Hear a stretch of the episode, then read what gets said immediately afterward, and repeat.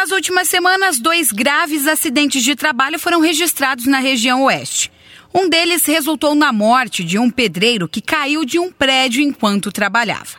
Fatos como esse reacendem a discussão. Por que acontece fatalidades do tipo quando as normas de segurança são tão exigentes? Segundo a tenente do Corpo de Bombeiros de Cascavel, Marcela do Nascimento, essas normas são leis e se todos cumprissem, os acidentes seriam cada vez mais impossíveis. A segurança no trabalho hoje ela é exigida por lei. Isso daí não é apenas motivacional e sim obrigatório pela empresa e deve se observar para que acidentes como aconteceram aí nos últimos tempos passam aí a ser quase que impossíveis. Seja por imprudência ou fatalidade, os números são cada vez maiores quando o assunto é acidente de trabalho.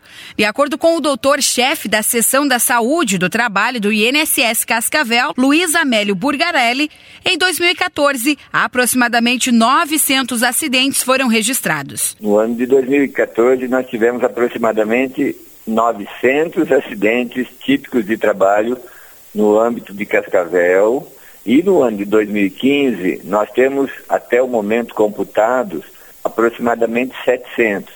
Acontece que a gente acha que está próximo a mil, porque nós tivemos a greve dos servidores do INSS e depois dos médicos, e só agora está se regularizando então, esse número precisa de uma atualização. Segundo a Tenente Marcela, ligações para atender ocorrências do tipo são frequentes no Corpo de Bombeiros. Solicitações para acidentes em meio de trabalho, o Corpo de Bombeiros atende quase que, não digo diariamente, porque diariamente não acontece, mas mensalmente sim. São ocorrências aí, geralmente de queda de plano elevado. São pessoas que, geralmente esses acidentes acontecem em obras, tanto com maquinário como queda de plano elevado. A pessoa não observa aí por onde está andando ou está muito mal sinalizado por conta da, da situação do local e acaba vindo aí cair.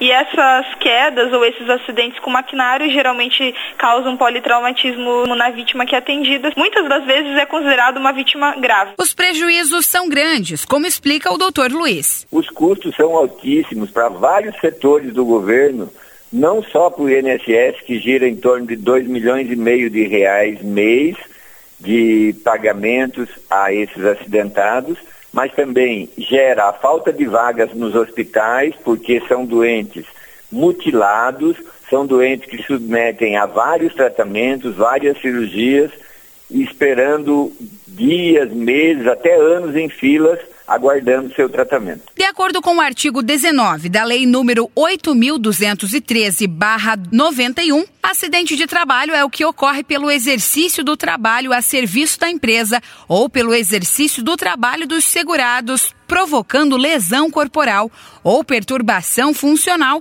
que cause a morte ou a perda ou redução permanente ou temporária